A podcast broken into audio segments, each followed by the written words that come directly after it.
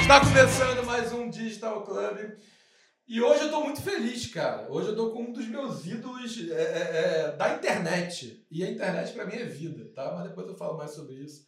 Eu quero ouvir muito. Mas do meu lado, antes de apresentar o nosso convidado de hoje, a gente tem uma prática aqui que é deixar o convidado se apresentar. Porque eu sempre fico com medo de não falar de tudo que é importante sobre a pessoa, entendeu? Então a gente deixa pessoas se apresentar. Está Paula Petrúcio. Olá, bom dia, boa tarde, boa noite, como a gente fala, né? É um prazer estar aqui com vocês mais uma vez. Grossi, tá interessante hoje porque vou contar um, um segredo para vocês que estão aqui assistindo. Eu nunca vi o nosso produtor Adriel tão entusiasmado, tão empolgado os outros convidados que não desculpem. Mas tem alguém aqui aflito por causa do convidado de hoje. Então, é uma honra estar aqui com você hoje. Ele tá rindo aqui pra caramba. Ele ficou a semana inteira falando, nervoso. Será que ele vai responder? Será que não vai? Então, antes de mais nada, cara, eu agradeço até, porque, poxa. É, é, é, foi muito generoso da sua parte também aceitar esse convite, estar aqui com a gente presente. Então seja bem-vindo, Rodrigo.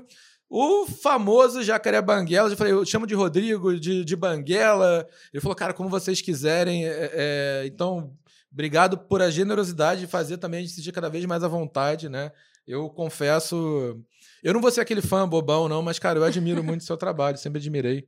Tá? E durante muito tempo, né, o que as pessoas têm hoje no YouTube, ok? Que você de buscar recomendação, qual vídeo ver. As minhas recomendações de vídeo eram do Jacaré Banguela, tá? Então, assim, que a minha referência, né, o meu buscador, tá? Era o Jacaré Banguela. E, e eu sou um cara que. Ah, eu tô olhando para a câmera errada, perdão. E eu sou um cara que eu sempre gostei muito de humor, né? É, é... Até hoje em dia eu acho que eu fico meio perdido cada vez nesse humor mais encaixotado, mas então, assim, o jacaré me apresentava o humor que eu queria ver, entendeu? Me apresentava algo que me surpreendia, né? É, eu sei que você. Não sei se eu vou estar sendo é, errando ao falar isso, mas foi um dos grandes responsáveis pela divulgação e a massificação, por exemplo, de todo, de todo o cenário stand-up comedy aqui no Brasil. Né? Eu vi stand-up comedy antes de. Antes, sei lá, antes dos barbichas aparecerem em algum outro local, antes dessa galera toda que, na época, fez muito sucesso, né? E, e, começou todo mundo na internet, né? Então, todos esses grupos eu descobri no Jacaré Banguela. Vários vídeos de humor eu descobri no Jacaré Banguela. A viralização, na época, eu tô falando pra caramba e normalmente eu falo. Desculpa, eu tô nervoso também. Mas normalmente o que viraliza, viralizar era estar tá no Jacaré Banguela, né? Hoje em dia, todo mundo tá falando de alguma coisa, é, era a referência que eu tinha, né? Mas Claro que a nossa conversa aqui não é para ficar só nesse projeto, porque eu sei que você é um cara multifacetado, que tem um milhão de projetos, tem um milhão de histórias. Então conta um pouco para a gente como tudo isso começou. Agora claro. que nós já escutamos né, toda a fala do fã, ah, explica para gente por que, que você tem essa, essa longa sequência de seguidores, de fãs do seu negócio.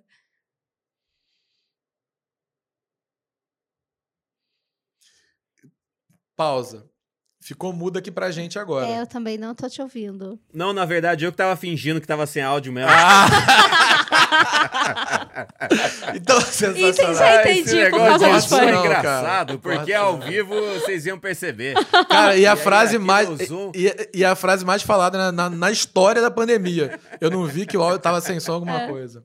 Não, um, Adriel, não corta, um, porque eu já entendi agora porque que o Grossi é tão fã. Não, e aí, como, como que é o nome, o nome do, do, do, do, do editor aí, do, do produtor? O Adriel. O Adriel, o Adriel, que eu conheci no carnaval como Rebeca, por isso que ele tá nervoso aí. não é esse negócio de blog, YouTube, não é por causa disso, não. Adriel hum, tem, tem, Adriel, tem carnaval. Entendi, né? Adriel já se, já se divertiu muito no carnaval. A gente contratou ele no carnaval, inclusive. Olha aí. Né? A gente só descobriu que era Adriel na hora que ele trouxe o, o documento.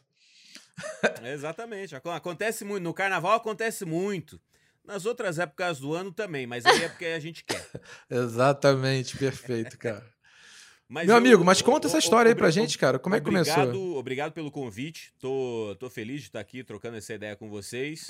É, cara, o porquê que eu tenho muitos seguidores aí, né? Não, não faço parte da elite milionária, né, dos seguidores, dos seguidores do, dos, dos influencers que têm seguidores aos milhões, mas é, eu tô há bastante tempo fazendo o que eu faço e continuo gostando. Então, é, eu acho que é um pouco mais a longevidade de continuar fazendo do que a intensidade de fazer para muita gente. É claro que a união das duas coisas é uma coisa é, é, sensacional, que é um pouco a jornada do Whindersson, um pouco da jornada do, do Thiago Ventura, também do Afonso Padilha, ou se você for para televisão, a jornada do, do, do, do Porchat, né?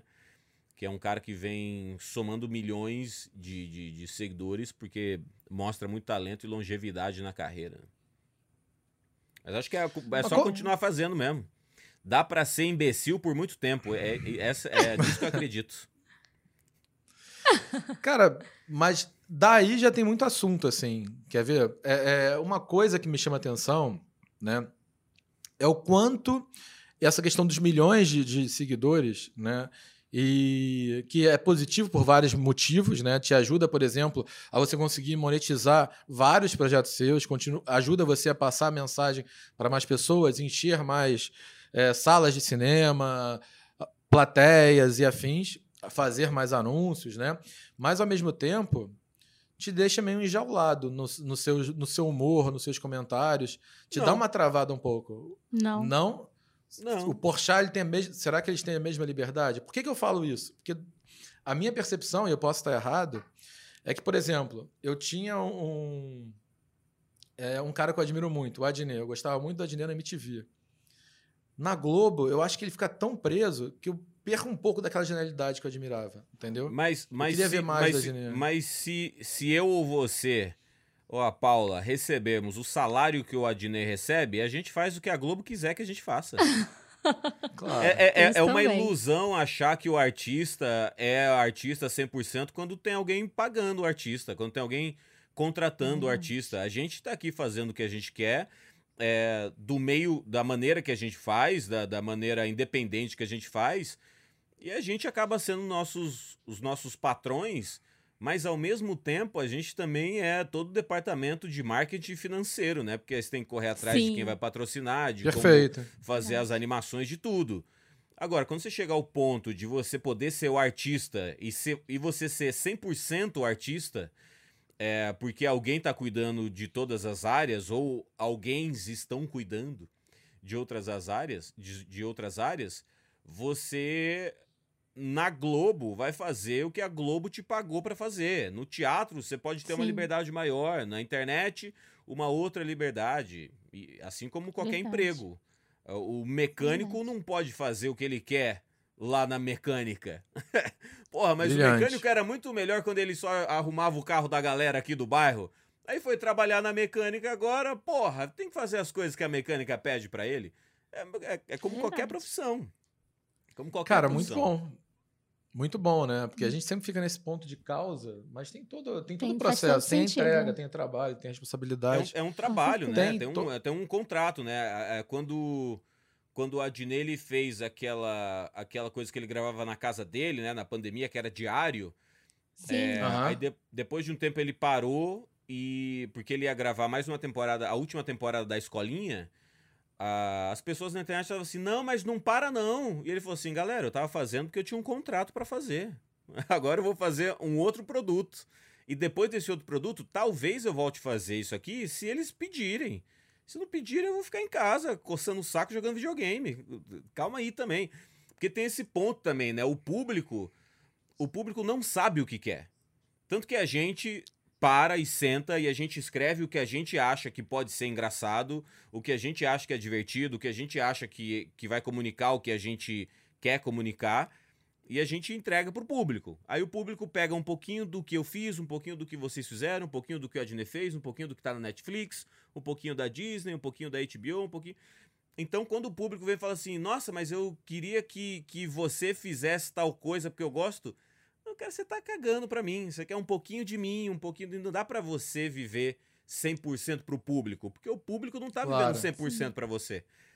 Então, é, é, é, é continuar nessa, de a gente vai pensar o que faz a gente feliz e o que a gente quer comunicar e a gente entrega para o público torcendo muito para que o público goste também.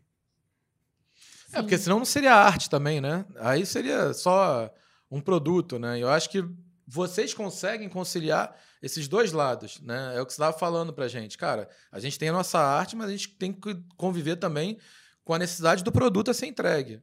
Claro. E aí, deixa eu fazer uma e, pergunta. E com, a vida, e com a vida real, né? Que a gente tem família, claro. tem amigos, é. tem o boteco, tem a cerveja.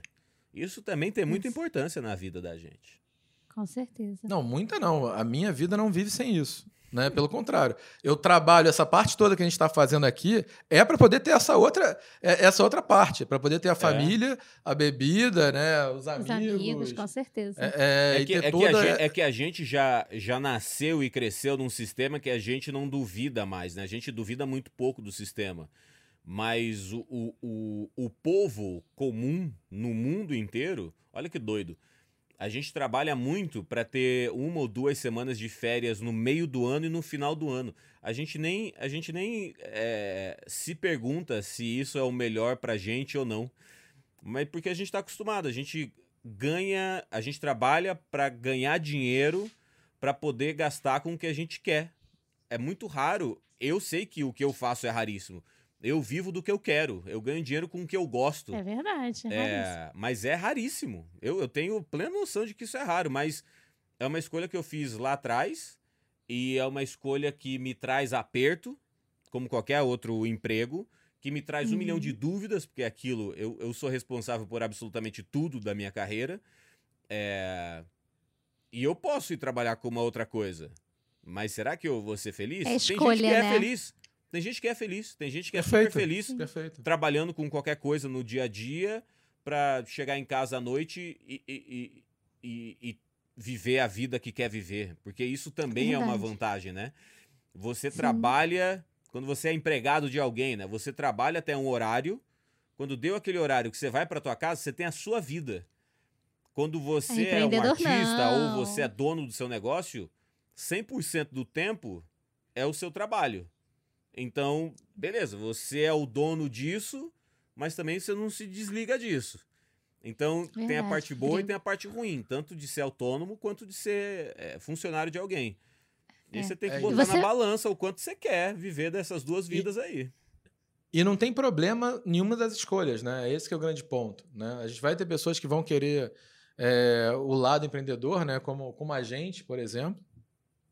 Que é exatamente o que você falou. Eu começo a gostar daí, eu começo a entender o cara que tem 50 anos e não saiu da casa dos pais. Essa é uma pessoa inteligente.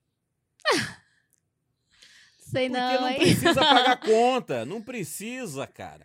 A gente fica numa imbecilidade, tipo, eu quero ter, eu quero sair de casa e ter minha responsabilidade. Aí passa um tempo, você percebe que você tem que comprar o seu próprio Yakult. Olha, olha que merda que é a vida. Verdade. É, mas a, a, vida tem isso, né, cara? Ela vai exigindo. A gente já nasceu. Você falou uma coisa que eu concordo. A gente nasce numa vida que a gente não questiona muita coisa. Não. E essa vida já apresenta pra, pra gente uma jornada de sucesso, muitas vezes. E de escolhas, né? Você contou pra gente, você começou falando que uma escolha que eu fiz lá atrás. Imagino que não tenha sido uma escolha fácil também, né? Porque principalmente não, na pelo época, na época foi quando... fácil pra caramba, dava muito dinheiro. Foi. Porque não Ah, tinha tanta bom. concorrência, acredito, né? Você foi um dos É. pioneiros. Exatamente. Aí, o, De onde surgiu o- o essa ideia, essa o mais intenção? Difícil foi, o mais difícil foi escolher continuar fazendo isso quando não estava dando dinheiro.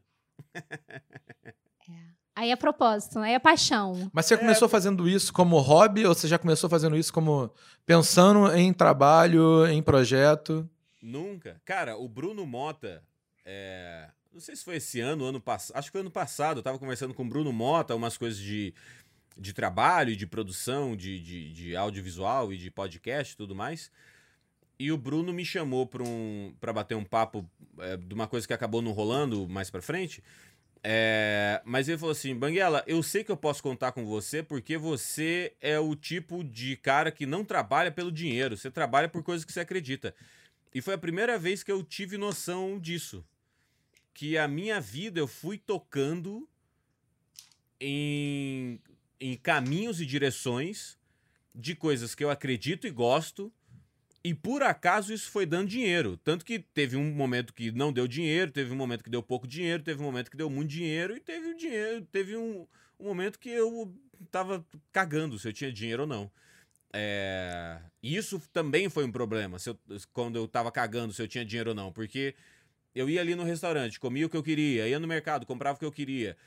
E aí chegou um momento, quando eu tinha a empresa Jacaré Banguela, chegou um momento que o financeiro falou para mim: você tem que parar. Eu falei: do quê? De, sei lá, de viajar, porque eu sabia que eu trabalhava pra caceta. Eu sabia que eu fechava uns publis muito caros. Mas eu não olhava na minha conta o quanto eu tinha. Chegava no fim do mês, eu pagava todo mundo e, e, era isso. Eu, eu, nunca, eu nunca fiz um balanço financeiro das coisas para saber se.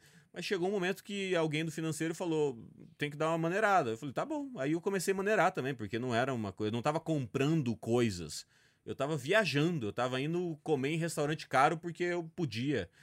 É... E aí o Bruno Mota, ano passado, acho que foi ano passado, me falou isso. Você é um cara que você não se importa com dinheiro. E eu, real...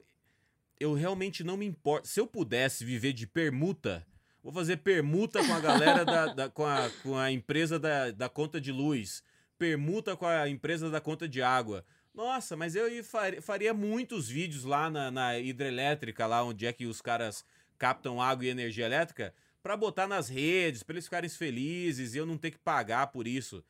Nossa, mas eu, eu, eu, poderia tranquilamente viver minha vida de permuta. Porque eu tô cagando, tô cagando pro dinheiro, cara. Adoro o que o dinheiro pode comprar. Mas assim, eu não fico. Eu preciso ter milhões na minha conta. Não, Seria incrível ter. Mas eu. Você viver a experiência. Não é, não é isso né? que me move. É, o, o, mas, assim, as pessoas, para mim, que são mais admiráveis, elas têm esse perfil. É que o dinheiro, não é que elas não gostem de dinheiro, sacou? Eu, por exemplo, eu falo pra todo mundo, eu gosto de dinheiro. Mas o dinheiro, para mim, não é fim. Mas gosto, não é fim, eu, entendeu? Eu gosto, eu gosto do que o dinheiro pode me pagar. Eu moro em Chicago, eu moro nos Estados Unidos. É, é, o, o, dólar tá, tá no, no, na maior alta possível por enquanto. É, eu fui para Cuba já, eu só fui para Cuba porque eu tinha dinheiro para ir para Cuba. Falei assim, ah, vai para Cuba. Fui, porque eu tinha dinheiro para ir, porque é caro pra caceta. Lá o, o dinheiro deles vale mais do que o dólar. Porque eles também estão cagando para quanto vale o dólar. A Cuba dos caras não estão nem Exatamente. Mas também só deu para ficar uma semana, porque Cuba é caro. É, então, assim, eu sempre gostei das coisas que o dinheiro podia me proporcionar, mas eu nunca fui um cara que assim, nossa, eu vou trabalhar muito até eu poder ter uma Ferrari. Não, eu vou trabalhar muito até eu poder comer onde eu quiser. eu vou trabalhar muito até eu poder viajar para onde eu quiser. É, então, cara, mas você é um valor, cara que investiu. O valor do dinheiro para mim é, é, sempre foi para um outro lugar.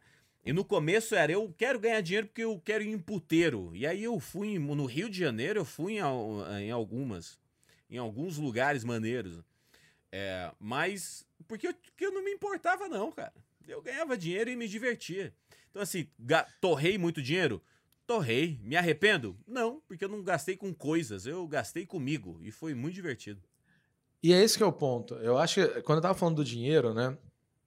Para mim, ele é meio, ele não é fim.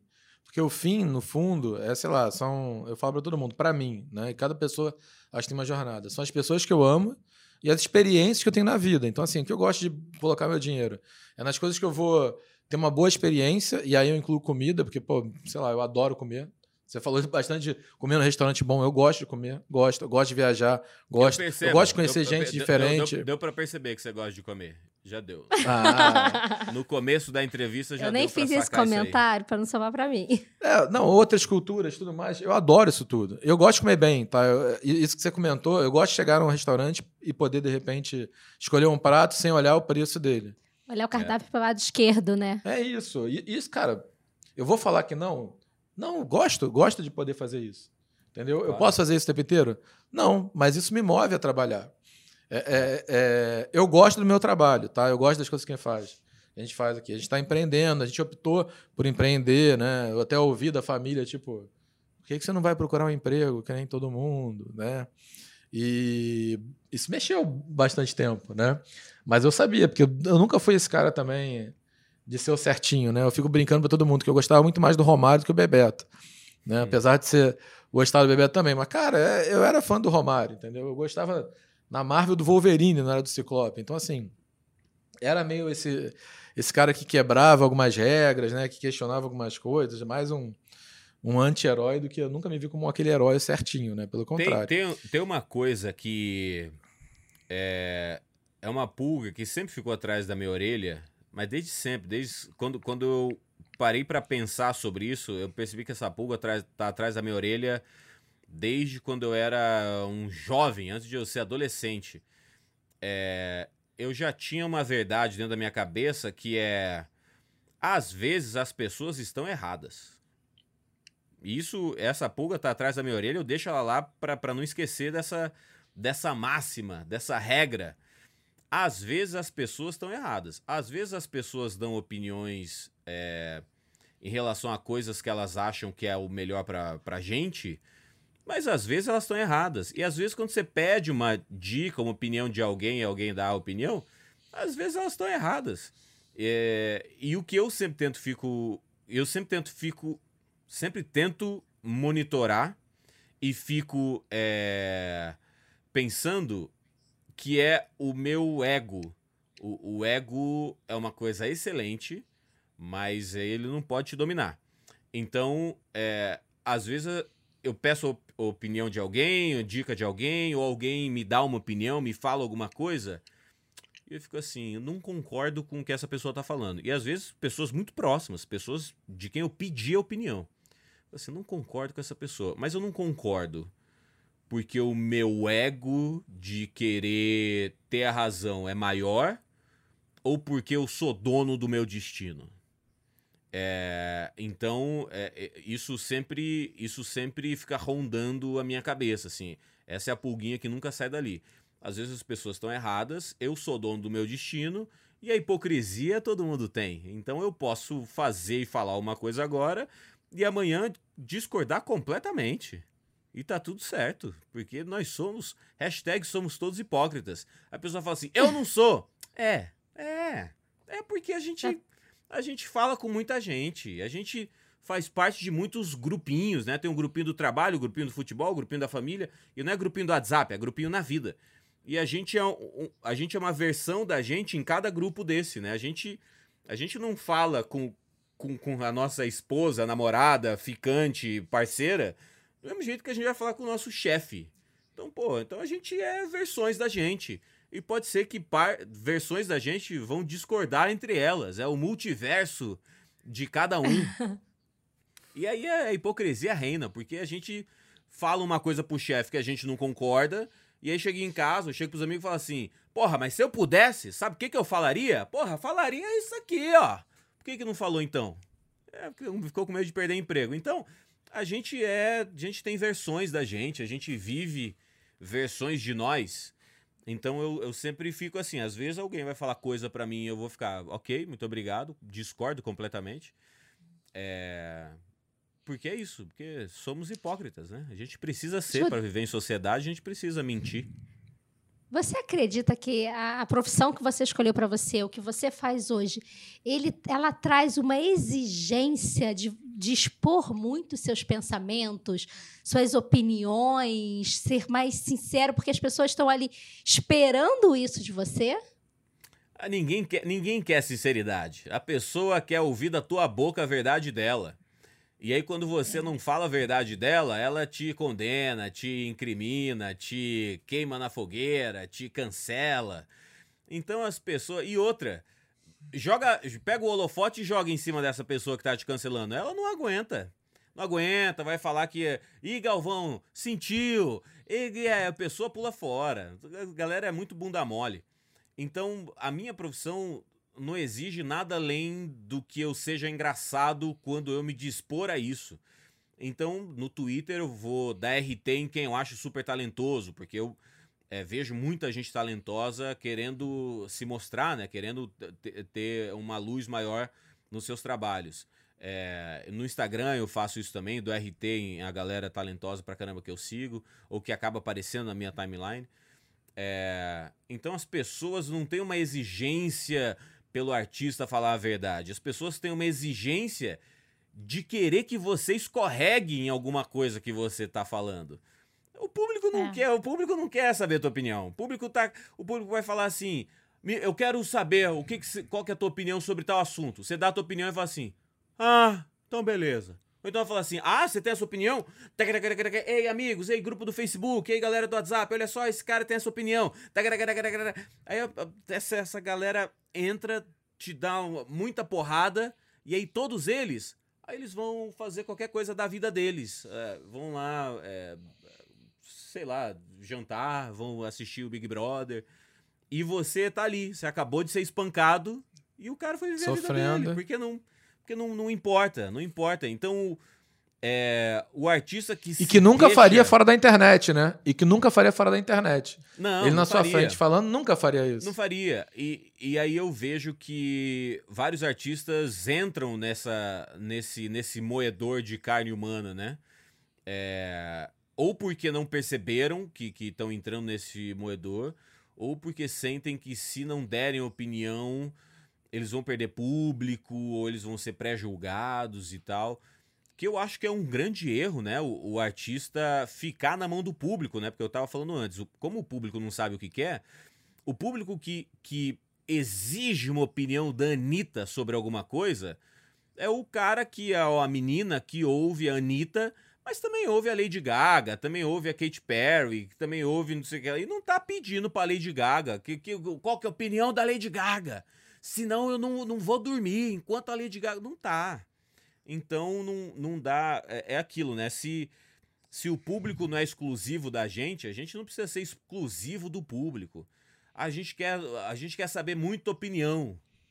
Legal. Maneiro que vocês querem. É, cara, Pô, e, e, e, esse fico, ponto fico que você tocou. feliz que vocês querem saber a minha opinião. Não, e, esse ponto que você tocou, eu acho que é muito sério, né? Porque, assim, um, uma coisa que me irrita é quando eu vejo as pessoas exigindo que uma outra tenha uma opinião. Cara, como é que você pode exigir que a pessoa tenha uma opinião? Ou mais do que isso, como é que você pode exigir que a pessoa se posicione, sacou? Eu acho que a pessoa ah, tem que ter pode... o direito. Não, você pode. Eu quero ficar quieto, ficar quieto. Não, você pode, pode pedir, tudo, mas cara. Você pode, você pode. Você não acha que a pessoa se, tem que ter o, direito de fazer o que ela quer, entendeu? tipo assim, tem cara. Que falar, aí vai, vai do artista. Entendeu? Se a pessoa quiser falar, ela fala, mas cara, eu não posso falar. Você tem que falar, você tem que falar. Como é que você tem que falar? E eu posso, eu, eu não consigo, cara. Às vezes eu não consigo fazer o que eu quero fazer da minha vida. Entendeu? Fica assim, pô, é o que você falou. A gente é hipócrita conosco, muitas vezes. Eu tenho é. que fazer isso. Mas, pô, será que eu vou? Não vou? Pô, não, isso daqui e, pode e, magoar e, alguém. E, esse, não sei o quê. Público... Eu, vou, eu vou exigir que o outro faça? Não, Porra. esse público é hipócrita. Porque o público fala assim: a Anitta não se pronunciou até agora sobre não sei o que lá. Qual que é a tua opinião sobre as coisas? Sai por aí falando, bota a tua opinião real no grupo da família. Tem uma galera que não joga opinião real no grupo da família porque sabe que vão encher o saco, que isso aí você não vai poder ir no, no, no almoço de domingo, que vai ser um puta climão. E aí você que tá que exigindo com isso, que né, a Anitta... gente, de ficar... É. é. Aí você tá exigindo da Anitta ter uma opinião super forte o tempo todo. Porra, enfrenta tua família no grupo do WhatsApp, vai lá. É, e, e, acho que isso também, cara, deixa. Eu falei no começo que eu gosto muito do humor, né? É, é, eu gosto de ser feliz, confesso, tá? É, para mim, eu gosto de quem reclama, gosto de quem reclama e faz os outros se divertirem com a reclamação. É, ou, ou, que, poxa, você reclama, você fala assim, pô, aquele cara só reclama, mas eu adoro ele, porque é espontâneo. Entendeu? A gente está se tornando todo mundo pessoas que reclamam o tempo inteiro sem espontaneidade. Eu estou reclamando do que as outras pessoas estão falando para eu reclamar. E tudo está sendo político, tudo é uma opinião, não sei o que. Eu falei, cara, a gente não consegue mais ver um, um jogo de futebol que tem que ter uma opinião sobre alguma coisa, e política, e crítica, não sei o que, e Olimpíada, e, cara, cada coisa que fala. A pessoa, a pessoa ganha uma medalha, tem que ter uma opinião sobre alguma coisa. Perdeu, tem que ter uma opinião. Eu não posso só ver o esporte. Mas Sacou? É, a competição. É, é, é, uma coisa de. Tá politizando tudo, cara. Tá, gente, isso daí gente, pra mim tá, tá demais, gente, cara. A gente faz parte de uma sociedade, né? E a gente tem, tem aquela máxima filosófica, né? O homem é fruto do meio, ao mesmo tempo que o meio é fruto do homem. É, então é um, é um ciclo dificílimo, né? Você, você tem que saber quem você é na vida, quem, é vo, quem você é na sua vida e como você quer se colocar nessa sociedade, né? A gente é, é fruto do, do nosso entorno e o, o entorno é fruto do que a gente faz também por esse entorno. Então, é, nossa, precisa ter uma opinião sobre tudo? Não precisa. Você quer ter uma opinião sobre tudo? Você pode. É, você sente feliz tendo uma opinião sobre tudo? Tudo bem. Você está preparado para as consequências de ter opinião sobre tudo? Vai nessa. É, é, é, a, gente, a gente tem a sorte de poder ter liberdade de expressão, né? Então a gente pode usar a liberdade de expressão o quanto a gente quiser. E, e, e, é isso, assim, é do tipo, nossa, mas me enche muito o saco as pessoas terem opinião sobre tudo. Mas então dá para seguir outras pessoas. Dá para fazer parte de outros grupos. Dá para mudar de canal. Dá pra. Não, eu, eu, eu quero cancelar o especial do, do Porta dos Fundos na Netflix. Porra, mas aí você assinou a Netflix, você procurou o especial do Porta dos Fundos, você deu play, você ignorou o aviso que era um conteúdo adulto, você assistiu e aí você quer censurar? Porra, mas você fez um esforço muito grande para assistir aquilo. Não tava na TV aberta. Nossa, você se esforçou para querer censurar. Então, assim, pode tudo? É, tá podendo. Que bom que a gente ainda tá no momento que tá podendo. Imagina se a gente chega num, num, num momento em que órgãos do governo vão censurar a gente. Aí a gente chega ah, no cara, perigoso eu, da vida. Eu né? acho que hoje, eu acho que hoje a gente tem uma censura não por órgãos do governo. Você falou que a gente tem uma liberdade de expressão. Não, eu concordo. Censura não tem. Censura não tem. Isso. Porque não, Mas olha não, só. Não, não, não, tem censura. Não tem censura nem, nem pelo, pelo, por parte do público. Porque censura é quando impede você de falar. Agora, se você fala e tem consequência, continua sendo liberdade. A censura Sim. é uma coisa que vem antes. Okay. Então, censura a gente não tem. É, tem, não, você... tem, tem, um comediante em inglês chamado Rick Gervais, ele fala: para de falar que alguém está impedindo você de falar. Você pode falar o que você quiser. E outra pessoa tem liberdade de falar se não gostou. Agora, vai de você continuar a querer falar, querer falar o que você está falando ou não. E esse é um sistema percebe... muito bom, e realmente é um sistema muito bom. Sim. Justo. E você percebeu muita mudança nessa forma de fazer humor, nessa forma de encarar o humor, desde que você começou até hoje? Eu acho que a gente começou a falar para mais pessoas, né? O, o stand-up virou uma coisa mais popular ao longo do tempo, o que, o que é excelente, o que é sensacional pro, pro formato. E quando você começa a falar para muita gente, muita gente não entende o que você está fazendo, né? Muita gente é, demora um pouquinho mais para entender o novo, para compreender o que está sendo feito. Então, por exemplo, o, o Diogo Portugal tem um projeto chamado A Fritada. E a fritada uhum. é, é uma coisa antigaça que existia aqui nos Estados Unidos desde os anos. Se eu não me engano, começou nos anos 20 pelo rádio. Era um programa de rádio onde chamavam comediantes chamavam celebridades para poder fazer piada contra essa, essa celebridade, que chamava Friars Club. É, e aí era, é, é, era, era isso, sempre, sempre existiu. O, o os presidentes americanos sempre é, participavam disso. O Frank Sinatra fazia parte do Friars Club. É, grandes nomes da comédia americana, assim, do, do, do, cinema americano e os artistas também participavam no Friars Club porque eles. Ninguém se levava a sério, sabe? Eram comediantes zoando a tua carreira, a tua história e tudo mais. Mas o Brasil tem um negócio do artista se levar muito a sério, né? O povo se leva muito a sério, né? Se zoou, eu vou processar. Se falou, não sei o que lá. E teve um, um momento em que a fritada passava no Multishow. E aí teve uma comediante, que eu não vou saber quem que é, mas alguma comediante da TV, assim, de, desses dessas atrizes de comédia na televisão. Alguém alguém grandioso que eu não vou lembrar o nome, eu não, eu não vou chutar um nome porque seria injusto se eu chutasse. Uhum. É, mas alguém que, não sei se botou no Facebook ou no Twitter, falando assim: nossa, que absurdo esse programa, é, não sei como isso pode ser chamado humor. É, eles estão ofendendo uma celebridade, isso é horroroso, isso não poderia existir. E aí você vê assim, cara, uma pessoa da comédia que não conhece o estilo, não conhece o que é a fritada, que existe há tanto tempo, é, que é uma cultura americana tão antiga, é, viu dessa forma viu como uma ofensa gratuita em cima de uma celebridade que sabe como é o programa, que topou participar do programa e assinou um contrato e estava ali se divertindo. Uma celebridade que não se leva a sério. Então, não ficou mais difícil porque as pessoas vão cancelar.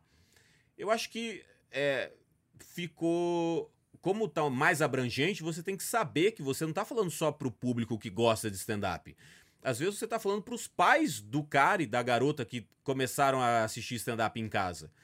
E aí, de novo, não é uma censura. Vai do comediante querer se adaptar a isso ou não. Ou vai do comediante falar assim: não, esse é o meu estilo de humor e eu vou comprar as brigas que vierem das pessoas que não entenderem, tudo certo. Não, não, não existe. Ninguém tá censurando ninguém. Ninguém tá censurando ninguém. Boicote pode acontecer. Tem acontecido. O Léo Lins sofre boicote o tempo todo.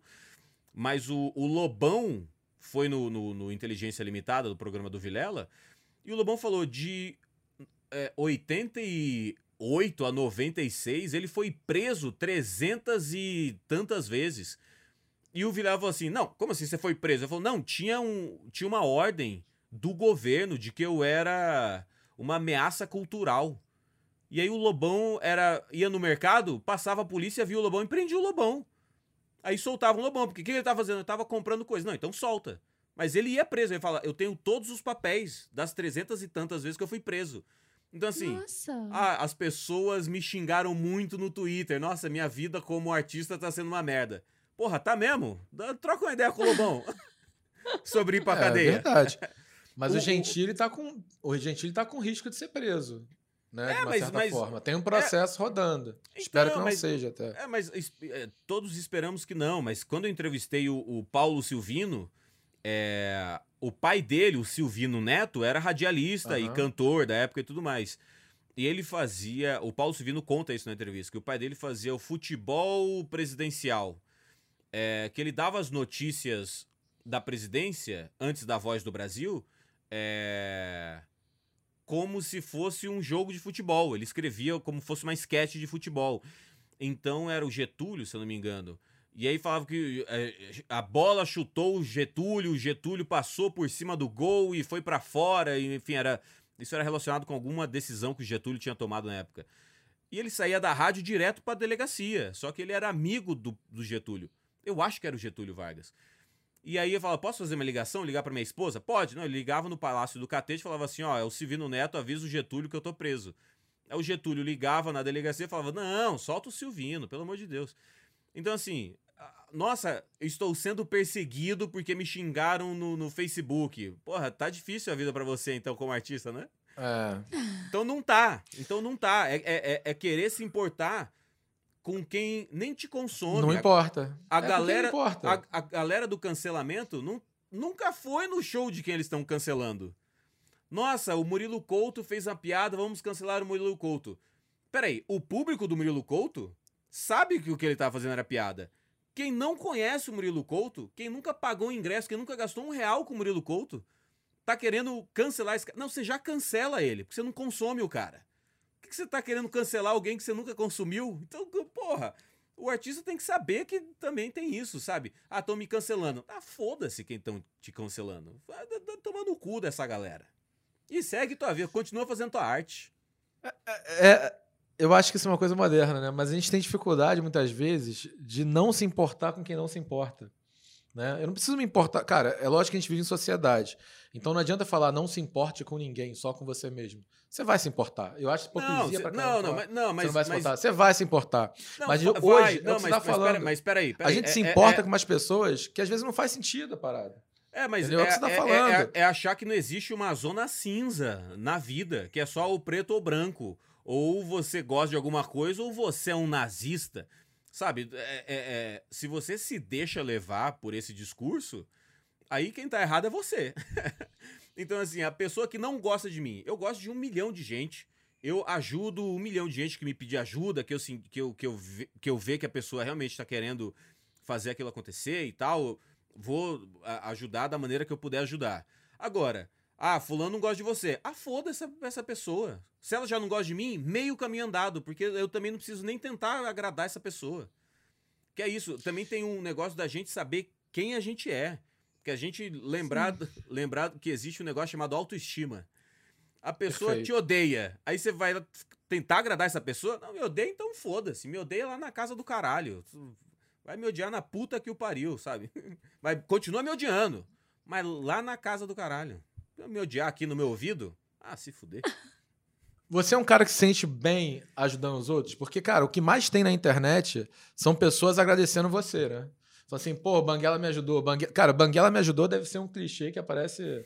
em toda vez que a gente pesquisa Jacaré Banguela na internet, é um milhão de pessoas falando Banguela me ajudou em determinado momento. Banguela... São duas coisas. Banguela me ajudou e o Banguela faz. Né?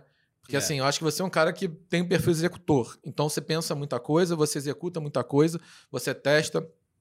Eu não sei dizer de tudo que deu certo, ou se teve muita coisa que deu errado, mas eu sei que você faz sempre, né? Uhum. E até uma das últimas que eu vi era o próprio Murilo Couto que você falou agora. Ele tá falando, pô, o cara resolveu fazer um filme, tá lá em Chicago e fez um filme, tudo mais. Eu nem sabia. Eu falei, cara, eu vou ver o filme, né? Uhum. Aí contratei o filme, eu falei, vou lá, vou assistir o filme. E gostei, cara. Gostei do filme. Pô, obrigado. obrigado. É, eu revi, eu revi, eu confesso. Exatamente. Confesso que eu revi ontem, tá? Uhum. Eu já tinha visto, mas eu não tinha comprado. Eu tinha visto na casa de alguém que falou, cara, vem cá ver o filme de Jacaré Banguela. Eu falei, beleza. Aí eu falei, vou rever. Aí agora eu comprei. Pô, valeu, tá? obrigado. Comprei ontem até. Obrigado. É... E comprei feliz, Foi, tá? foi, Porque, foi assim... com o seu dinheiro que eu comprei esse essa pílula para testosteronas e queima de gordura. Fat burner. É... Muito obrigado. Muito obrigado. Você está Parabéns, é ajudando é pra... a minha saúde. Para aproveitar para correr em Chicago e tudo mais, cara. Mas qual o ponto disso tudo, né? Cara, quantas coisas você já fez, né? O que, que deu cara, certo? O, que, que, deu... o que, que você tem orgulho de falar assim, isso cara, deu certo? E o que, que deu errado que você falou assim, cara, isso daqui foi o que mais que me ensinou muito, sei lá. Nada deu errado. Nada deu errado. Tudo deu certo. É, o meu pensamento sempre foi o, muito simplista em relação a isso, que é todo mundo que é meu ídolo, todo mundo que me inspira, é, são pessoas que não desistiram. Eu não sei o que deu errado na vida do Walt Disney para ele construir o império que ele construiu. Mas o que deu certo eu sei. o que deu certo a gente tá vendo até hoje. Então eu fico Perfeito. assim, porra, um milhão de coisas vão dar errado. Mas assim, eu vou, vou fazer uma lista do que deu errado? Ou vou me focar no que deu certo e melhorar para uma coisa maior? É, tem uma coisa. É, é, a frase não é exatamente essa, mas é, o, o, caminho é esse, do Luiz Fernando Veríssimo, numa entrevista que ele deu, que ele falou assim: é, logo que eu casei com a minha esposa, é, a gente decidiu que tudo que fosse da porta para casa, da porta de casa para dentro, ela resolveria, tudo que fosse da porta de casa para fora, eu resolveria e eu nunca tive uma vida tão feliz dentro de casa por, por causa dela. É, então era uma coisa do tipo: é, existem problemas, existem problemas que eu quero resolver. É, se eu ficar me atentando aos pequenos problemas, eu nunca vou ser capaz de resolver um grande problema. Quanto mais eu tentar resolver problemas maiores e conseguir resolvê-los, mais preparado eu vou estar para resolver problemas maiores ainda. Então, quando eu decidi lá em 2000 e final de 2018 que eu queria estudar cinema e eu procurei os cursos no Brasil e falei, puta, será que eu não tenho que estudar cinema aonde existe uma indústria mais efervescente de cinema? Eu tava assim, eu tô preparado para morar sozinho num outro país, falar uma língua que eu não domino, aprender, entrar em sala de aula e tentar aprender na língua que eu não domino, tentar entrar numa indústria que eu não faço parte. Tudo, será que eu tô pronto? E eu não pensei tanto nas respostas disso. Eu pensei muito mais em fazer o que tinha que fazer para para mandar a inscrição para a escola e esperar ser aprovado ou não. E quando eu fui aprovado, falei, beleza, foi aprovado, eu tenho que ir. Eu não fiquei remoendo. Porque, porque é isso, né? A psicologia fala que a ansiedade é excesso de futuro é, e a depressão é excesso de passado. Né? Passado. Né? É, então eu não queria ficar ansioso e a depressão não me ajudaria. então, é, às vezes eu não penso para tomar decisões. Porque o, o, instinto ajuda muito a gente, né? É, o instinto de sobrevivência, tanto é, pública quanto é, é, é física, a sobrevivência pública, do tipo assim, eu não quero ser uma vergonha dentro da minha profissão. O, o, o instinto de sobrevivência a isso te faz tomar decisões para que você vá mais longe. Então, o que me fez fazer tanta coisa, acho que sempre foi esse pensamento de eu preciso de problemas maiores para resolver. Senão, caramba, a goteira da, da cozinha vai torturar a minha vida e eu não vou conseguir fazer nada na minha vida porque a, a, não para de pingar a porra da torneira da cozinha. É sério que é com isso que você quer perder tua paciência? Então, você escolhe, você escolhe teus inimigos. Escolha teus inimigos. Com a goteira da, com a goteira da cozinha, não. Mas com a pessoa que fez o plástico da garrafinha d'água ficar mole, essa pessoa ela conseguiu me irritar. Não, mas, mas, mas se for sustentável, aí, tá mas... tudo bem. Se for sustentável, tá tudo bem. Eu tô, tô não, apoiando. Mas, mas tô é brincando, é, galera. Não é sustentável, não. É para poder fazer mais garrafinha. É menos sustentável. Ah, é? é pra, claro.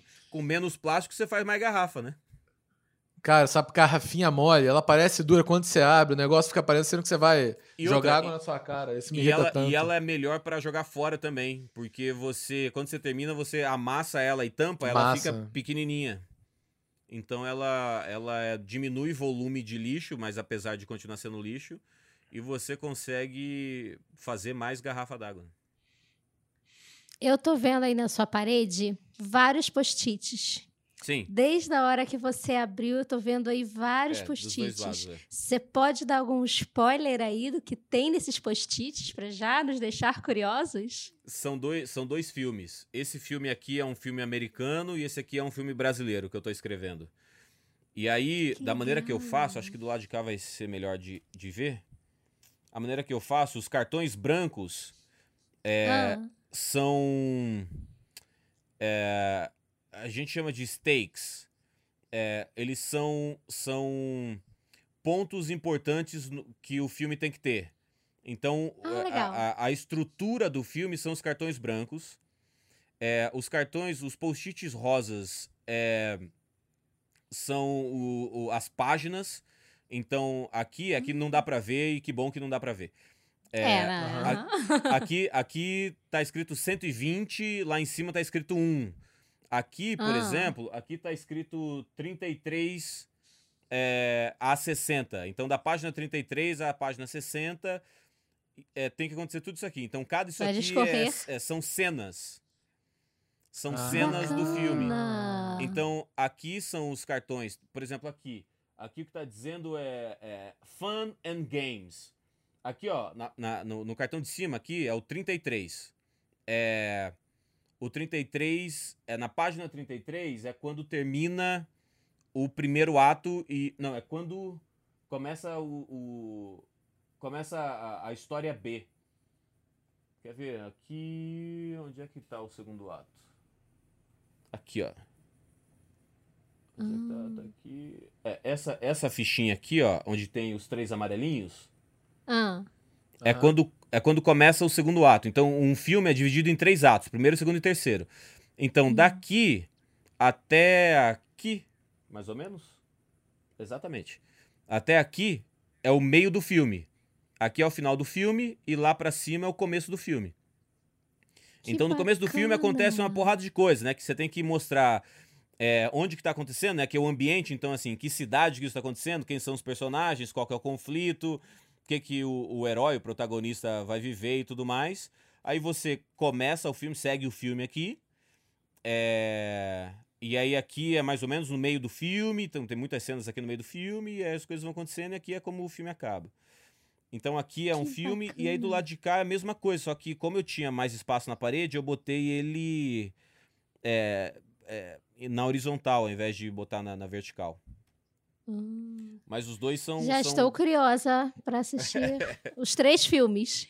É, e eu tô. O, o, Second Date foi o primeiro filme que eu fiz, né? Que eu fiz como conclusão de curso da, da, aqui da, que eu vim estudar cinema. Por causa do Second Date, eu fui convidado para escrever e dirigir um outro filme que ele tá na edição, já tá em edição, vai ser lançado esse que ano. Legal. E aí esse filme aqui, eu, eu encontrei com um produtor, eu tava numa festa e eu encontrei com um produtor e eu. Ele falou: ah, que legal, você faz filmes. Aí eu falei: não, eu fiz, fiz dois durante a pandemia, né? Porque eu. Enfim, esse aqui era a minha conclusão de curso. E por causa desse eu fui chamado para outro e aí eu escrevi e dirigi. Aí eu mostrei o segundo filme pro, pro cara, né? Um dos cortes do filme. Mostrei Isso na festa? Não, não, não. Esse aqui eu fiz e aí eu fui chamado para escrever e dirigir, dirigir esse outro filme. Aí eu escrevi e dirigi. Aí o filme tava no, no segundo corte do filme. É... E o.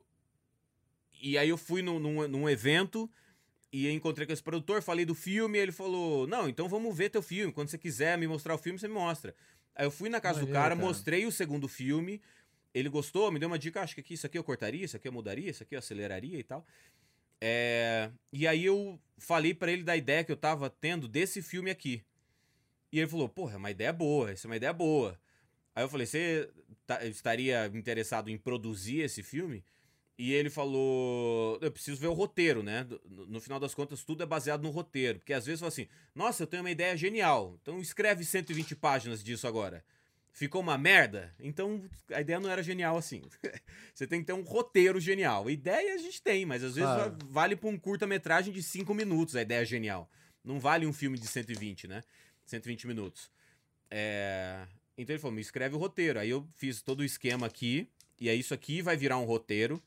E aí, no meio disso, é, conversando com um outro produtor no Brasil, eu falei, pô, eu tô com uma ideia de um filme que é uma adaptação de um quadrinho que eu li há bastante tempo, eu gostei.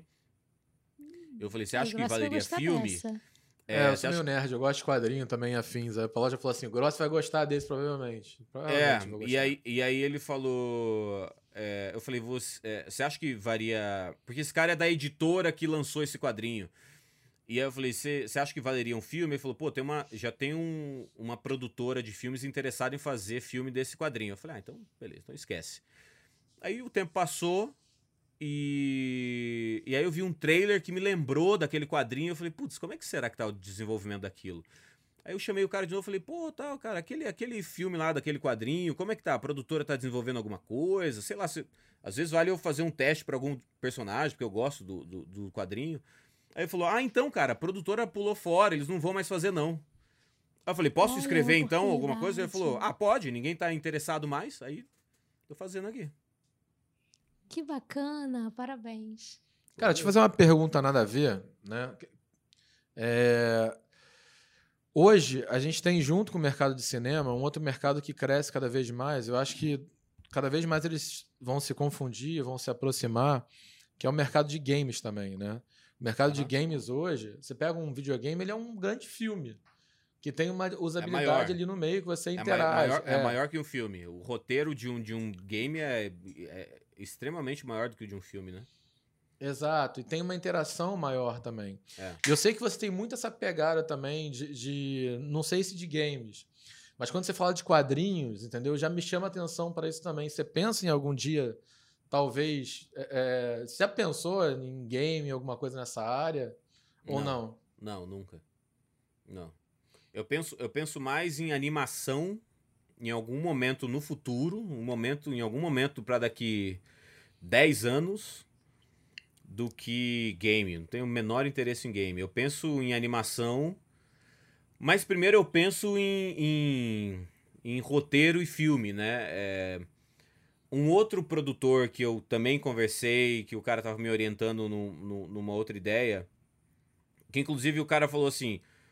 Foi, foi esse cara que me falou: gostei da ideia, mas você precisa escrever um roteiro.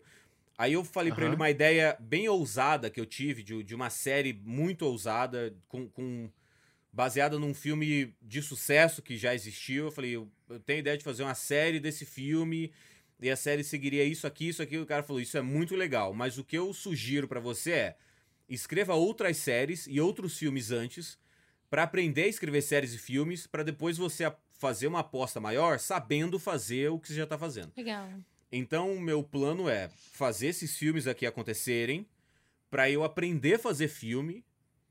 É, fazer filme fazendo filme, aprender a escrever um bom filme escrevendo filmes e aprendendo a, a, a ver o que, que é bom e o que, que não é. Para num momento. Para mim, eu, essa é a melhor forma de aprender, cara. Melhor é, forma de é, aprender é, essa, tá? Pessoa, pessoas é, aprendem de maneiras diferentes e, e, o, que, o que for melhor para cada uma delas, mas eu é, como eu sempre fui produzindo muito, né, por, por causa da velocidade da internet e a velocidade que eu quis viver a internet na época, é, semanalmente eu produzia muita coisa para a internet. Então, como eu já já essa briga essa, eu já sei lidar, não é uma briga grande para né? mim. Essa, essa não é uma briga grande, mas eu tenho que produzir alguma coisa. Essa não é uma briga grande para mim, eu consigo produzir. Então eu tenho produzido coisas é, maiores, uhum. como filme, para aprender a fazer filme. Então é, é nesse caminho Bacana. que eu tô. Tanto que é, o segundo filme que eu dirigi, esse que eu escrevi e dirigi, que tá editando agora, é, eu vejo nele erros que eu cometi nesse aqui. Porque quando eu escrevi e dirigi o segundo filme, eu tava editando esse aqui. Então eu não hum. tinha assistido esse filme pronto ainda. Eu fiz esse filme, aí filmei todo ele. Eu tava editando ele, eu fui chamado para escrever o outro. Então eu escrevi o outro com a mesma cabeça que eu escrevi esse aqui. Então quando esse aqui ficou pronto, eu fiquei assim, puta merda eu errei muita coisa que só eu sei na minha cabeça que eu errei, como roteirista e como diretor. Eu falei assim, puta, eu errei um monte de coisa aqui. E aí, agora que o segundo filme tá na edição, eu vejo os mesmos problemas. Que já não tem nesses dois aqui. Ótimo. É um processo então, de melhoria contínua, né? É, e esse aqui eu quero escrever e dirigir. Esse aqui eu só quero escrever e atuar. Eu não quero dirigir nesse esse americano. Porque esse produtor com quem eu conversei, ele é diretor também. E o, o papo que eu tive com ele é: eu quero que você produza e dirija, porque eu quero aprender com você como você dirige. É, ele, ele já dirigiu, ele tem série na Netflix e tal. Ele tem uma série na Netflix chamada Easy. É, o nome desse cara é o Joe Swanberg. É uma série, tem três temporadas, é uma série boa pra caramba. E é bem filmado, assim, bem dirigido. E eu falei pra ele: eu quero atuar nesse filme é, mas se você. E ele já gostou da ideia. Eu falei: se você gostar do que eu fizer, eu quero que você produza e dirija para eu viver o dia a dia do set, né? Do set de filmagem e ver as decisões desse cara. Como que ele move a câmera, por que, que ele usa um ângulo ao invés de outro. Ao invés de eu ficar de orelha seca do lado dele, enchendo o saco fazendo perguntas, eu quero estar tá dentro do filme, vendo vendo a, a, as coisas acontecerem. Eu não quero editar também, eu quero que ele chame o editor dele, ele que arranje dinheiro, ele que, ele, ele que me pague o quanto ele achar que eu devo receber para fazer isso. Ainda para ainda, pra mim ainda é escola. É, é fazer e, e aprender fazendo. Para quem sabe depois desse filme, esse aqui que é a adaptação do quadrinho pro Brasil, talvez esse aqui eu já consiga es bom, escrever melhor dirigir melhor, produzir melhor, atuar melhor. Não, esse aqui eu não vou nem atuar. Esse aqui eu não quero nem atuar nesse aqui. Esse aqui eu quero só escrever e dirigir. É. O que, que te dá mais prazer hoje? Eu sei que você Punheta. tá nessa pegada ainda de escola. Na hora que eu quiser. Muito bom. Mas entre dirigir, atuar... Ah, profissionalmente falando. Escrever... é. Punheta também, né? Cara, é. Eu gosto muito de atuar. É... Mas. Com. É, se for para mim, fala que eu tô no meio de um programa de, de agora que eu não, não pior que meu telefone. Pior que meu telefone fica desligado, só que ele é conectado no computador. Então toca lá, tocou aqui. É. Cara, um, um, um, dos produtores que eu conversei, não um produtor desse filme, um outro, um, um outro produtor, é, ele falou. Enfim, eu tava falando sobre escrever, dirigir, atuar, como o Woody Allen faz, é, como o Taika Waititi fez em alguns filmes, como alguns autores é, já fizeram. É, e ele falou: tá bom, mas se você pudesse fazer um pacto com o diabo para escolher só um qual você escolheria? E aí eu saquei que ele não tava me perguntando o que ele queria saber, ele tava jogando um jogo comigo. Na hora sondando. eu saquei que era isso que ele tava fazendo, né? ele tava sondando. E aí eu falei, roteirista diretor. Aí ele falou, a resposta certa. Porque a pegadinha era, se você pudesse fazer um, um pacto com o diabo para escolher só um entre escrever, dirigir e atuar, qual você escolheria? E eu falei, roteirista diretor. Porque isso é uma profissão. Você ser roteirista diretor é uma coisa só. É... Porque você pode ser só roteirista, só diretor, só ator, ou roteirista-diretor que atua. É... Porque se uhum. você obrigatoriamente é roteirista, diretor e ator, porra, você só vai fazer os teus filmes? Você só vai escrever, dirigir, atuar nas tuas coisas? Quando você pega um Wes Anderson que escreve dirige, ele não tá nem aí pra atuação. Ele quer os melhores atores que ele puder contratar. E ele vai contratar provavelmente quem é muito focado em só atuar. Mas o que ele uhum. falou é: como roteirista e diretor, você pode atuar. Você pode ser o protagonista, mas pode ser o amigo do protagonista. Ou você pode ser só o jornaleiro. Você escolhe. Você, porque você está escrevendo, você que vai dirigir. Então, o pulo do gato é roteirista e diretor. Então, é onde eu tô me, me focando. Até porque eu, eu não acho que eu sou um, um puta grande ator, mas eu acho que eu sei atuar direitinho. Eu acho que eu sei ler um script e eu sei falar aquelas palavras de uma maneira natural, como se, como se fosse verdade. Então eu Bacana. sei que eu não sou um mau ator, é, mas não sou um excelente ator.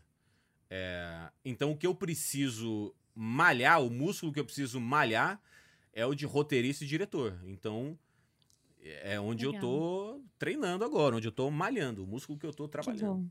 Que bom. E você tá fazendo coisa que você gosta, né, cara? Porque assim, é muito melhor malhar nisso do que na academia lá, que, porra, às vezes é chato pra caramba, né? Tu é chato, casa, mas, faz, mas faz bem, né, velho? É, é, é, é incrível como, como é chato pra caramba, mas o quanto isso faz bem. E ao longo do tempo também, né? Tipo, evitar fritura, comer comidas cítricas. É... São coisinhas que, porra, ao longo do tempo fazem um bem danado. E eu sou horrível pra dieta, então, assim, se eu puder fazer o mínimo para me manter saudável, é nesse caminho que eu tô indo. Legal. Rodrigo, a gente está chegando ao fim do nosso podcast, mas antes de a gente terminar, Nossa, eu tenho uma voando. pergunta. Passou rápido, né? Verdade. A gente marca outros porque a conversa está muito gostosa. Combinado. Mas antes de a gente terminar, eu tenho uma pergunta. Mano. Você vai mesmo largar air fryer pela bicicleta? Como é que é essa história aí? Não, não, eu tô vendo uma maneira de adaptar uma bateria de carro na bicicleta para eu poder levar air fryer na bicicleta. Ah, ótimo aí, ó. Boa. Esse é o plano, esse é o plano. Pô, eu vou te falar que eu fui para um evento de tecnologia lá em São Francisco, né, nos Estados Unidos, isso há muito tempo atrás. Era um TechCrunch Disrupts lá. E aí tinha acabado de lançar a Fryer no Brasil, eu ficava vendo aqueles comerciais da Polishop, aí hum. ficava babando, falei, porra, que bom, vou poder comer fritura saudável, é isso que eu preciso para minha vida. É. Aí eu fui ver a parada na loja aqui, era, sei lá, 1.200 dólares, né? 1.200 é. reais. 1.199, era é. 1.200 reais, eu acho. E aí eu fui para os Estados Unidos para esse evento. Aí tava eu e o Alan numa loja lá, que era uma Bed Bath and Beyond, que tava fechando em São Francisco. E aí tava a Airfryer a 100 dólares. O dólar tava 2,50 na época, mais ou menos. 2,50, 2,80. Eu falei, porra, 300 reais Airfryer, aqui lá no Brasil é 1.200. Vai na mala. Eu comprei, a Airfryer que eu tenho até hoje, eu comprei lá e fui com ela na minha mochila de volta. Eu carreguei na é mochila isso? uma airfryer, nada mais brasileiro na vida. Assim, melhor, feliz, melhor, falei, melhor contrabando possível. É, não, e pessoal, você vai separado na alfândega e fala 100 dólares. Tá na taxa, sacou? É, foda-se o PlayStation. É. Foda-se o PlayStation. A airfryer é muito melhor. Você não consegue Cara, fritar tudo, nada no PlayStation, porra. Eu faço tudo na airfryer. Eu faço picanha, eu faço pão de queijo. Sem imaginar, eu já fiz na airfryer. Não adiantou eu nada adoro. pra tua saúde, né? Só, só melhorou. Ah, vou comprar é, uma não, airfryer é... pra comer mais saudável. Eu faço picanha, pão de queijo. Você não tá se ajudando, cara.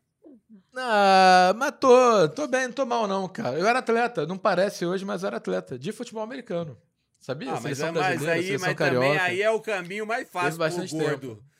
Pro gordo que não, eu quero ser atleta, futebol americano, pra ser barreira. Porra, aí o gordo, vai fazer. é, eu era barreira, eu era barreira, era barreira. Ah, uau! Nossa, como que eu fiquei surpreso que você, não era, que você não era o cara que corria. Meu Deus do céu, fui surpreendido agora. Pô, mas eu corria bem, cara. Eu, eu, eu no tryout bati tempo de running back da seleção brasileira. Olha é, aí. Eu era, mais, eu era mais pra, seco pra também. Pra você ver como a seleção brasileira tem um nível muito baixo.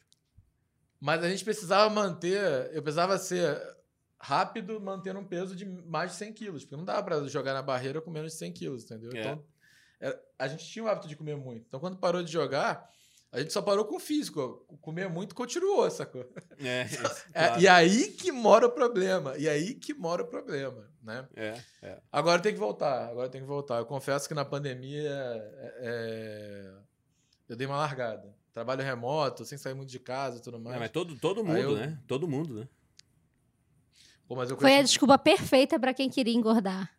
É. Não, mas é porque, é. A gente, é porque a gente achou que ia durar pouco tempo e, e no meio desse desse do começo da pandemia, que a gente começou a ficar sem opção do que fazer em casa por tanto tempo, não sei porquê, mas a humanidade achou que uma boa ideia seria aprender a fazer pão caseiro. Aí fudeu.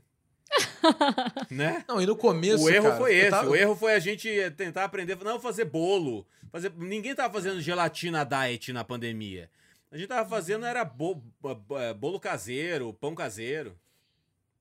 Não, e no começo a gente começou a cozinhar, que nem você tá falando. E falou, cara, comecei a cozinhar, comecei a comer melhor, porque agora tô fazendo todas as minhas refeições em casa, não tô comendo mais bobagem na rua. Meu irmão, depois de quatro meses lavando louça o tempo inteiro, é iFood todo dia, cara. É iFood não bota nem no prato, é come mesmo no, no poste do iFood e já joga fora. Não, Só que a gente eu, quer eu, facilidade. Eu, a gente quer facilidade. Eu janto, eu janto pipoca.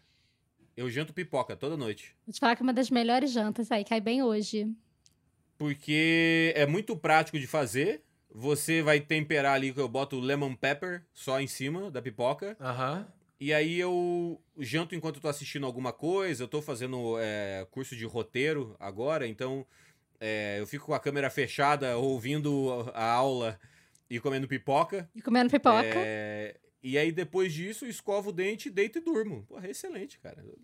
Me, me mata minha fome, eu não, não como coisa pra caralho, né? De noite é ruim comer muito e dormir também.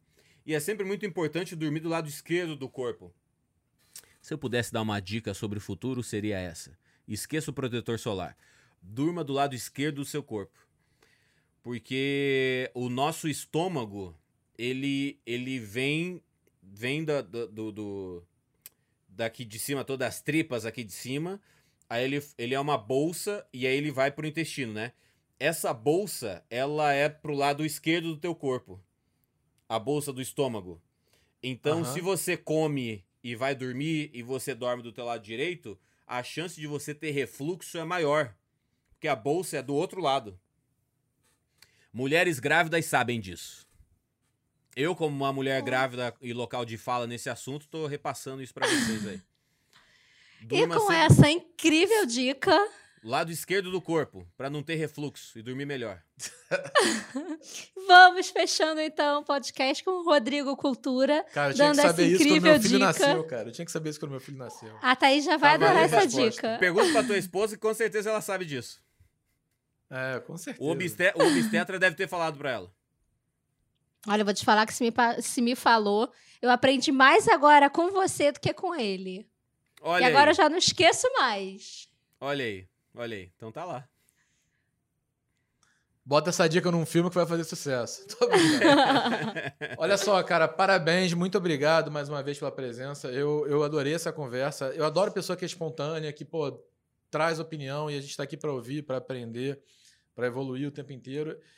E trazer alguém que está nesse mercado artístico há tanto tempo, né, que é um empreendedor, que tem todas essas histórias né, ao longo da sua jornada para colaborar um pouco, é, é para a gente é muito importante aqui. Tá? Maneiro, foi um prazer, adorei. Então, para quem está vendo aqui, tem que fazer o clichê clássico, porque o ser humano é preguiçoso, senão vai todo mundo embora. Deixa a curtida, comenta aqui. Adriel, tem que falar o que mais? Ah, você quer falar mais alguma coisa? O Adriel tá falando aqui. Quero. Mais é... algum recado? Saudade, Rebeca.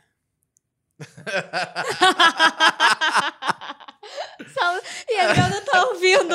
Vai quando ficar é que... curioso só quando for editar. Quando é que vai sair o filme? Quando é que o pessoal pode. Pra quando a gente espera o filme? O segundo?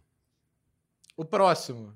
É, o, é o próximo. Cara, não, não sei ainda. Esse ano, mas mais pro finalzinho do ano, com certeza. Legal. Pra quem quiser ver o Second Date, ele tá disponível em jacarebanguela.com.br. Exatamente. Né? Exatamente. Tem mais alguma informação dessas de divulgação que a gente pode aproveitar esse momento para dar também? Não, por enquanto isso. Tô só ralando no. Tô menos nas redes sociais porque eu tô trabalhando em projetos maiores. Tô, tô luta, brigando brigas maiores, aprendendo a lidar com brigas maiores. Então eu tô. Ah, já fiz o que dava para fazer na internet, já fiz o que eu queria ter feito na internet. Agora eu tô indo para brigas maiores Cara, e, e, e, e aparecendo menos aí nas redes sociais. Eu adorei o ponto que você falou do, de buscar problemas maiores, de não de deixar essas pequenas coisas para trás, sacou? Ir para cima e buscar qual é o próximo desafio. Eu acho muito que a vida de cada um é diferente, a, a minha é muito movida dessa forma também. Eu acho que se não tiver um próximo desafio, um desafio maior, Entendeu? Eu, eu risco entrar. Eu nunca entrei, graças a Deus, mas numa depressão, em algum problema desse psicológico, que acho que é uma coisa dos novos tempos. Então eu também sempre estou buscando um próximo desafio e ele tem que ser maior. Não dá para ser igual. Porque senão fica fácil, é. você não dá valor. Com sei lá. Na, é, na, Sem contar na, os desafios verdade, que a vida traz, né? Na verdade, a depressão sempre existiu. E antigamente, é, eles mandavam pessoas para dentro das cavernas para regular os humores.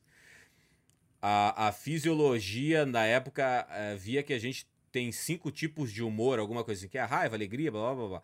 E quando você tava com os humores desregulados, eles mandavam, ou fica num quarto escuro, ou tampa, deita e tampa os olhos, e enfim, tinham várias técnicas que era para regular os humores. E, e, muito antigamente as pessoas iam ficar dentro da caverna, ficavam dois, três dias dentro de uma caverna e voltava. Mas era muito depressão também. Nossa. A pessoa muito depressiva era mandado para uma clínica de reabilitação e a pessoa eh, recebia mais remédio ainda para ficar mais doido da cabeça.